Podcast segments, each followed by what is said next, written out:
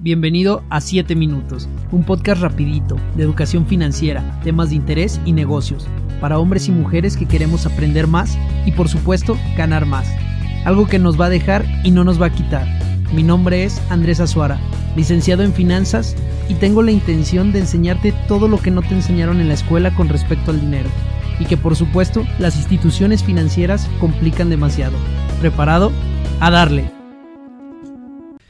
Hola, ¿qué tal? Bienvenido al séptimo episodio de 7 minutos. El día de hoy te traigo uno de los programas más interesantes que he realizado hasta el momento.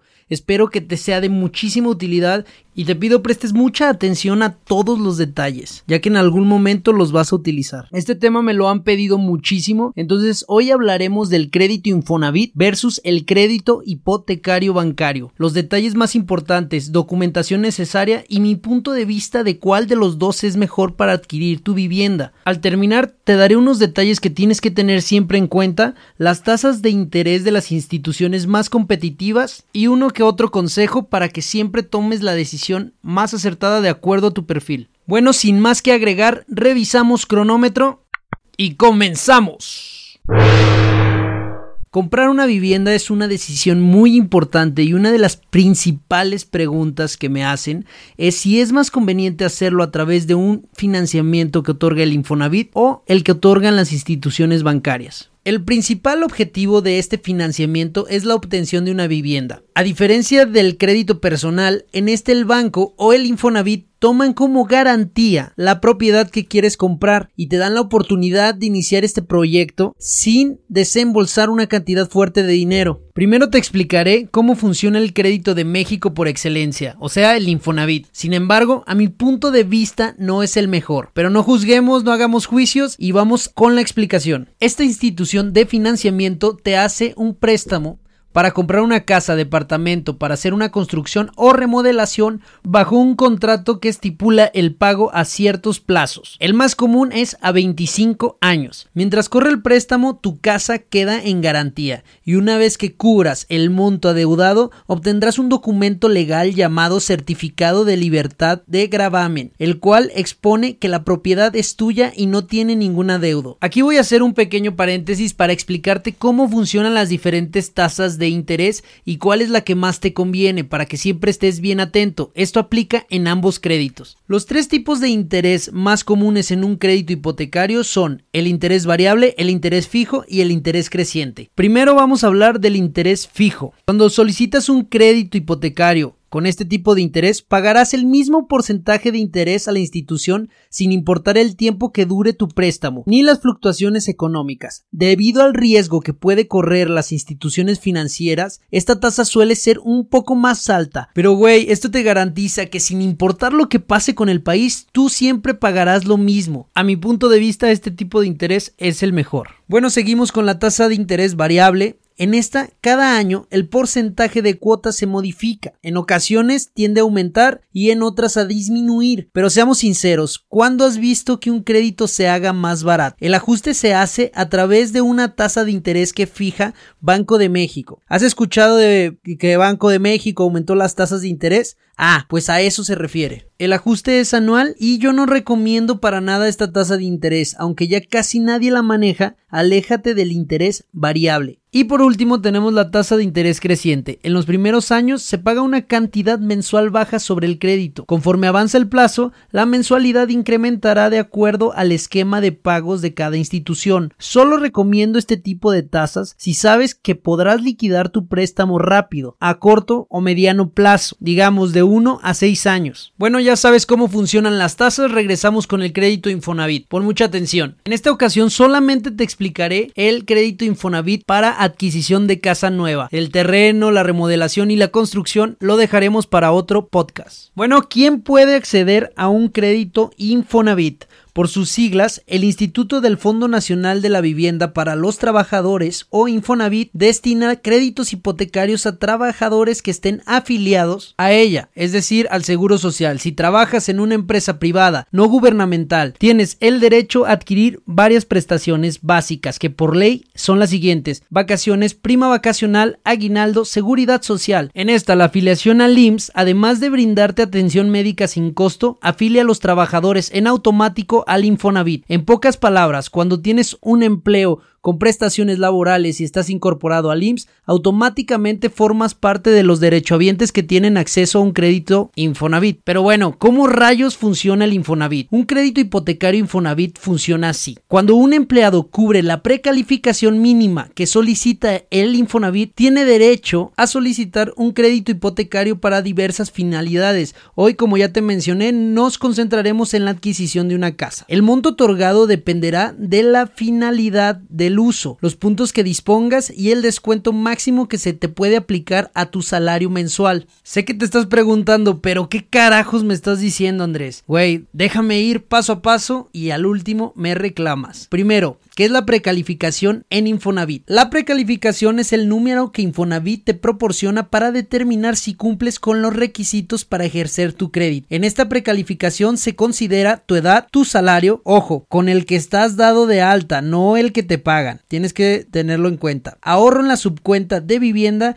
y los bimestres que has cotizado continuamente para el Infonavit. Y todo este gran conjunto representa los famosos puntos Infonavit. Por cada uno de los anteriores factores, o sea, edad, salario, ahorro en la subcuenta y cotización continua, recolectas un número de puntos y una vez que llegues a 116, eres candidato para obtener un crédito. Para no enredarte tanto, te voy a decir cómo puedes consultar tus puntos Infonavit. Vale, lo primero que tienes que hacer es ir a la página www.micuenta.infonavit.org.mx. Presta mucha atención, vas a necesitar tu número de seguridad social, tu CURP y tu RFC. En la parte superior de la página encontrarás quiero una cuenta. Llenas toda la información, confirmas y listo. Ahí podrás encontrar tus puntos, tu saldo en la subcuenta y si tienes algún crédito activo, todo lo referente a él. Cubres con más de 116 puntos, felicidades, eres candidato para obtener un crédito Infonavit. Las condiciones generales del crédito Infonavit son las siguientes. El monto máximo otorgado es de 1.604.132 pesos. Cobertura, puedes comprar un inmueble nuevo o usado, construir un terreno propio, ampliar o mejorar tu casa, pagar una hipoteca con otra entidad. Aplican todos los niveles salariales, la tasa de interés fija es del 12%, ojo aquí, te pueden descontar como máximo el 20 al 30% de tu salario mensual. Ahí también tenlo en cuenta para saber más o menos cuánto es lo que te van a otorgar. Y el 3% del monto total para gastos operativos. Los requisitos para iniciar con el trámite te los dejaré en las historias destacadas de mi Instagram, andres.azuara3. Ahora pasaremos a explicar el crédito hipotecario otorgado por instituciones bancarias. Es mucho más sencillo y posiblemente más rápido. Es muy probable que actualmente tengas una cuenta en una institución determinada y si aún no la tienes, no sé qué estás esperando. Corre a la institución de tu preferencia y abre una. Como te expliqué en anteriores episodios, no puedes llegar y decirle al banco, yo recibo en efectivo 200 mil pesos al mes. Si no están reflejados en una cuenta, si ya cuentas con una, es posible que la consideres para ahí obtener tu crédito hipotecario. Sin embargo, no todos los bancos ofrecen los mismos beneficios. Ojo, aquí terminan los 7 minutos, pero te seguiré explicando, me vale madre, no quiero que te vayas con ninguna duda. Atención, que antes de elegir un banco, debes de tener una cuenta, el monto a financiar,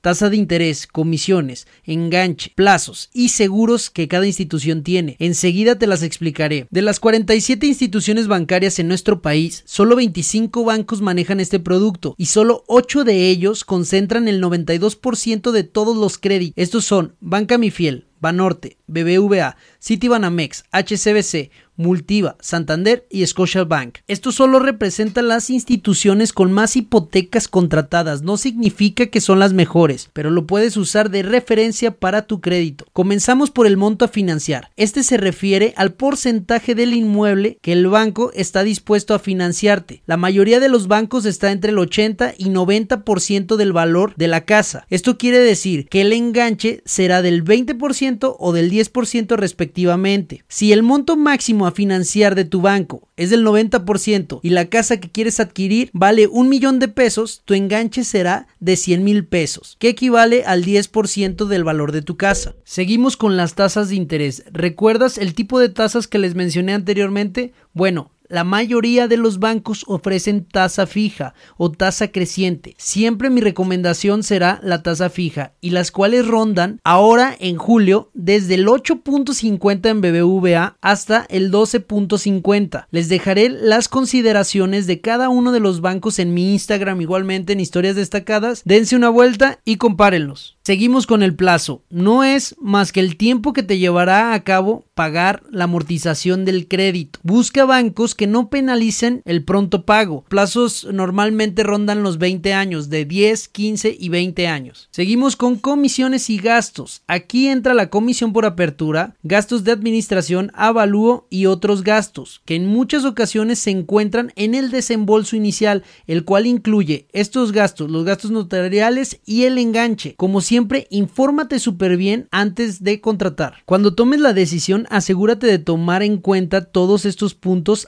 además de algunos como la facilidad para alguna aclaración, facilidad para realizar tus pagos. Toma en cuenta que será tu institución por probablemente los próximos 20 años y no querrás un banco que ni siquiera tiene sucursales para alguna aclaración. Y por último, tenemos los requisitos para la contratación. Esto es mucho más sencillo que un crédito Infonavit, ya que en el banco obtendrás una atención personal y no pasará de 3 a 4 visitas para concretar tu crédito, dependiendo de tu estado civil y obviamente la institución serán los papeles que debes preparar. Te los menciono súper rápido en caso de ser casado, acta de matrimonio, identificación oficial de los dos, comprobante de domicilio y comprobante de ingresos. Si los dos tienen cuenta en el mismo banco, pues lleven los estados de cuenta de ambos para que esto incremente el ingreso promedio que les pueda dar el banco y así obtengan una aprobación mucho más rápida. Y por último, la solicitud. De esta no tienes que preocuparte parte te la van a proporcionar en la sucursal, solo tendrás que presentarte y llevar a cabo la firma correspondiente. En caso de ser soltero o estar casado por bienes separados, simplemente lleva todos tus documentos y omite el acta de matrimonio. Regularmente toma de 10 días a un mes a partir de que se entrega la documentación obtener el inmueble. El proceso de manera breve es el siguiente. Entrega de documentos, firma de solicitud, evaluación de ingresos y capacidad de pago, análisis médicos no siempre son necesarios, aprobación, avalúo, procesos notariales, firma de contrato, pago del inmueble y entrega del inmueble. A grandes rasgos este es el proceso que llevará a cabo el banco y te tengo una excelente noticia, tú no harás absolutamente nada más que en una o dos ocasiones que tengas que hacer ya sea firmas o algún análisis médico. Como ves, el proceso es mucho menos burocrático que el Infonavit y en algunos casos mucho más ágil. A continuación, te daré pros y contras de ambos así como otros detalles a tomar en cuenta. Yo creo que le vamos a tener que cambiar el nombre a este podcast porque regularmente me tardo un poquito más, pero espero te haya quedado un poquito más claro en qué consisten ambos créditos. Ahora vamos con los pros y contras tanto del crédito Infonavit como del crédito bancario. Comenzamos con el crédito Infonavit. Las principales ventajas que yo encontré al contratar una hipoteca con esta dependencia es que no requieres tener ahorrado el enganche, ya que se toma del saldo de la subcuenta. A esto se le llama subsidio. Otra ventaja es que puedes solicitarlo incluso si no cuentas con buen historial crediticio en buró. El Instituto de Vivienda señala en su página web que las condiciones del financiamiento se establecen en base a tu precalificación. La última ventaja que logré encontrar es que a través de los 30 años que dura el crédito, lo más probable es que tu salario aumente. Pero como el descuento es fijo, siempre pagarás lo mismo. Entonces, con el paso del tiempo, será mucho más fácil o notarás menos el descuento. Seguimos con las desventajas. Bueno, aquí sí encontré bastante. En primer lugar, la tasa. Recuerda que es del 12%. Esto la hace la más cara del mercado. Como en todos los créditos, si tú tienes eh, atrasos, esto generará intereses moratorios que regularmente son mucho más altos al resto de los bancos. Lo que fue una ventaja, yo también lo considero una desventaja y es el plazo. Imagina pagar durante 30 años tu casa. Quiere decir que si terminas terminas en el plazo de los 30 años y lo contrataste a los 20, terminarías hasta los 50 años. Y ojo, aquí entra otra desventaja. Si tú usaste subsidio para contratar tu crédito Infonavit, o sea, no diste enganche, no la puedes vender en los primeros 3 años ni traspasar. Otra desventaja es que si tú le llegas a abonar al crédito esperando que baje tu mensualidad, esto no va a suceder. Sí va a bajar el capital que le da adeudes al, al Infonavit, pero tú mensualidad va a ser fija hasta que cubras el plazo o el monto total del crédito. Y por último, tenemos la atención. Esto yo lo encontré como una desventaja yo estoy seguro que tú también lo vas a encontrar como una desventaja porque es cero personalizada. Lamentablemente es una institución de gobierno y no tiene la capacidad para atenderte como te mereces. Imagínate recibir una atención mala durante 30 años. Esta desventaja la, la puse hasta el final porque la puedes solucionar. Hay brokers o personas que se dedican a llevarte el trámite, pero suelen cobrar un porcentaje desde el 1 al 3% por el monto del crédito. Por supuesto, mi recomendación es que si ya lo estás llevando con el Infonavit, no lo hagas con un broker para evitarte gastos. Pero si te gusta la comodidad, pues adelante. Seguimos con las ventajas y desventajas que tienen los créditos hipotecarios bancarios. Una hipoteca con un banco tiene a su favor que las tasas de interés pueden ser menores, de hecho lo son. En febrero de 2019, Banco de México reportó que la tasa promedio fue del 10.69%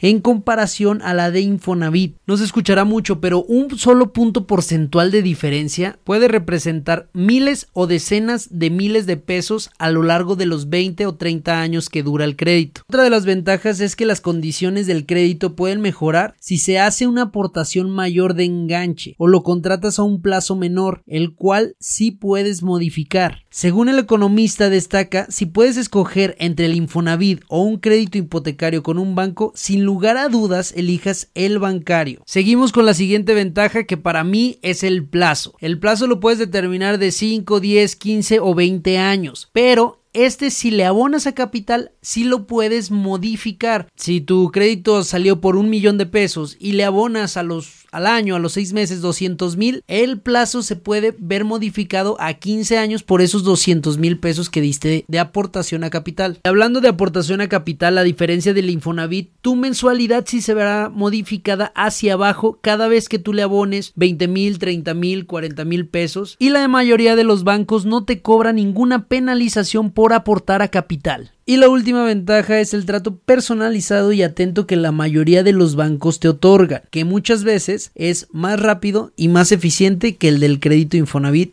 pero como todo también tiene desventajas. La primera que encontré es los seguros. Muchas veces los costos de estos suelen ser un poco más elevados que los del Infonavit. La siguiente es que te solicitan un enganche que tendrá que salir de tu bolsillo. Esto quiere decir que necesitas ahorrar un poco más del 10% del costo de la casa que quieres adquirir. Comienza a ahorrar cuanto antes. Y la última desventaja que pude encontrar para mí sería que no es tan sencillo adquirir un crédito hipotecario de una institución bancaria, ya que el proceso de validación suele ser un poco más riguroso que el del Infonavit. Tendrás que tener un buro de crédito impecable, demostrar capacidad suficiente de pago a través de estados de cuenta o comprobante de ingresos y por último, avalúo tiene que salir a tu favor, o sea que la casa no valga más de lo que estás solicitando o de lo que puedes pagar. Si no cumples con alguno de estos requisitos, seguramente tu crédito hipotecario te lo van a rechazar. Es por eso que yo lo veo como una desventaja